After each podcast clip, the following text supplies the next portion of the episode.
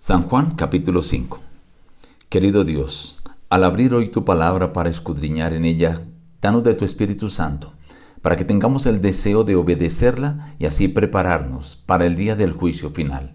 Te lo imploramos en el nombre de Cristo Jesús. Amén. Reciban el abrazo de su amigo el pastor Juan Emerson Hernández y la invitación a meditar hoy en aparte del capítulo 5. Hay en Jerusalén un estanque llamado en hebreo Bethesda. En estos yacía una multitud de enfermos, ciegos, cojos y paralíticos que esperaban el movimiento del agua. Había allí un hombre que hacía 38 años que estaba enfermo. Cuando Jesús lo vio, le dijo, ¿Quieres ser sano? Señor, no tengo quien me meta en el estanque. Jesús le dijo, levántate, toma tu camilla y anda. Y al instante aquel hombre fue sanado tomó su camilla y anduvo. Era sábado aquel día.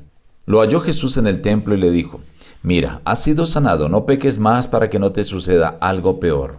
Mi padre hasta ahora trabaja y yo trabajo.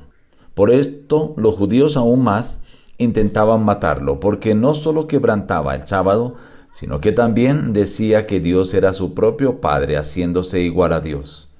Como el Padre levanta a los muertos y les da vida, Así también el Hijo a los que quiere da vida, porque el Padre a nadie juzga, sino que todo el juicio dio al Hijo. El que no honra al Hijo, no honra al Padre que lo envió. De cierto, de cierto os digo, el que oye mi palabra y cree al que me envió, tiene vida eterna, y no vendrá a condenación, sino a que ha pasado de muerte a vida. Como el Padre tiene vida en sí mismo, así también ha dado al Hijo tener vida en sí mismo. Llegará la hora cuando todos los que están en los sepulcros oirán su voz, y los que hicieron lo bueno saldrán a resurrección de vida, pero los que hicieron lo malo a resurrección de condenación. No puedo yo hacer nada por mí mismo. Según oigo, así juzgo, y mi juicio es justo porque no busco mi voluntad, sino la voluntad del Padre que me envió. Escudriñad las escrituras, porque a vosotros os parece que en ellas tenéis la vida eterna, y ellas son las que dan testimonio de mí. Este capítulo inicia mencionando un milagro maravilloso. Un hombre que hacía 38 años estaba enfermo, era paralítico, pero él tenía su esperanza puesta en el movimiento del agua del estanque de Bethesda. Creían que al moverse el agua era porque un ángel descendía y movía las aguas, y el primero que cayera, que tocara las aguas, ese era sano no se registra de algún hecho, de alguna persona, de algún enfermo que hubiera sido sanado. Pero esa era la creencia. Todo lo contrario, si se comenta que eran muchos los que morían porque trataban de llegar al agua y los más fuertes les ganaban y a veces los empujaban y caían y morían.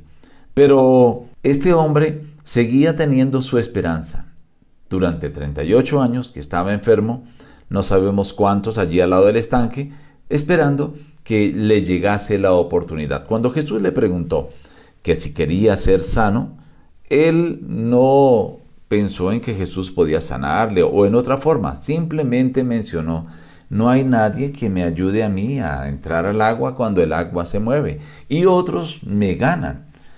Así que no he podido ser sano por esto. Esta fue la respuesta, la excusa, el pretexto que sacó aquel hombre. Pero Jesús, conociendo que esta situación de este hombre era deplorable, y también queriendo dar una lección de lo que es el sábado y para qué es, es el sábado, entonces le dijo a aquel hombre, levántate, toma tu camilla y anda. Dice la Biblia que al instante el hombre quedó sano. Se levantó, tomó su camilla y se fue. Llevar la camilla en sábado era transgredir la ley. Una persona o dos que llevaran a un enfermo en sábado en una camilla no se les juzgaba por el, porque la camilla era una situación secundaria. Estaban llevando al enfermo y formaba parte de, de la llevada del enfermo la camilla. Pero si alguien llevaba la camilla vacía, se le juzgaba como si estuviera errando, transgrediendo el sábado. Pero a este hombre no se le juzgó, no se le llevó a la condenación. En cambio sí buscaron a Jesús. Para ese momento los judíos, los fariseos ya tenían suficiente evidencia de que Jesús era el Mesías el anuncio de Zacarías, los reyes magos, la visita de los ángeles a los pastores, la visita de Jesús cuando tenía 12 años al templo y, todas las demás situaciones que venían sucediendo era el cumplimiento de las profecías que ellos leían, pero tenían celo y no les gustaba que ahora la gente centrara su atención en Jesús y no en ellos. Era una fiesta, pero allí el Señor Jesús le dice que Él tiene autoridad para esto porque su autoridad viene del Padre. Y fuera de esto le dice, el Padre a nadie juzga, sino que todo el juicio dio al Hijo. Cristo Jesús sería el encargado de juzgar.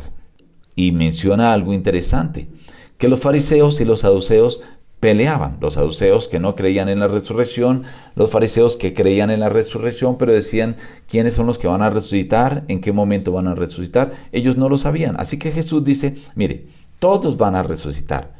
No dijo cuándo, en qué momento los unos y los otros, pero dijo, los que hicieron lo malo van a resucitar para condenación, pero los que hicieron lo bueno van a resucitar para vida eterna. Ahora, no porque las buenas obras le atribuyan, le concedan la vida eterna, sino porque las buenas obras son el resultado de la transformación, la convicción y la conversión que se ha realizado ya en el corazón de la persona.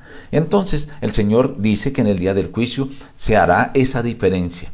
Unos que van a resucitar para vida eterna y otros para condenación. Pero también el Señor dice, si tú quieres estar preparado, da un consejo muy sabio. Escudriñar las escrituras porque a vosotros os parece que en ellas tenéis la vida eterna y ellas son las que dan testimonio de mí.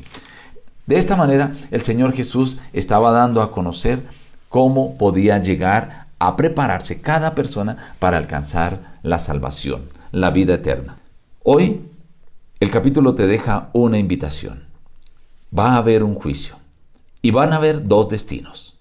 Tú debes prepararte ahora, desde ahora mismo. ¿Cómo? El Señor Jesús te da el consejo, escudriñando las escrituras y obedeciendo lo que en ella Él ha expresado.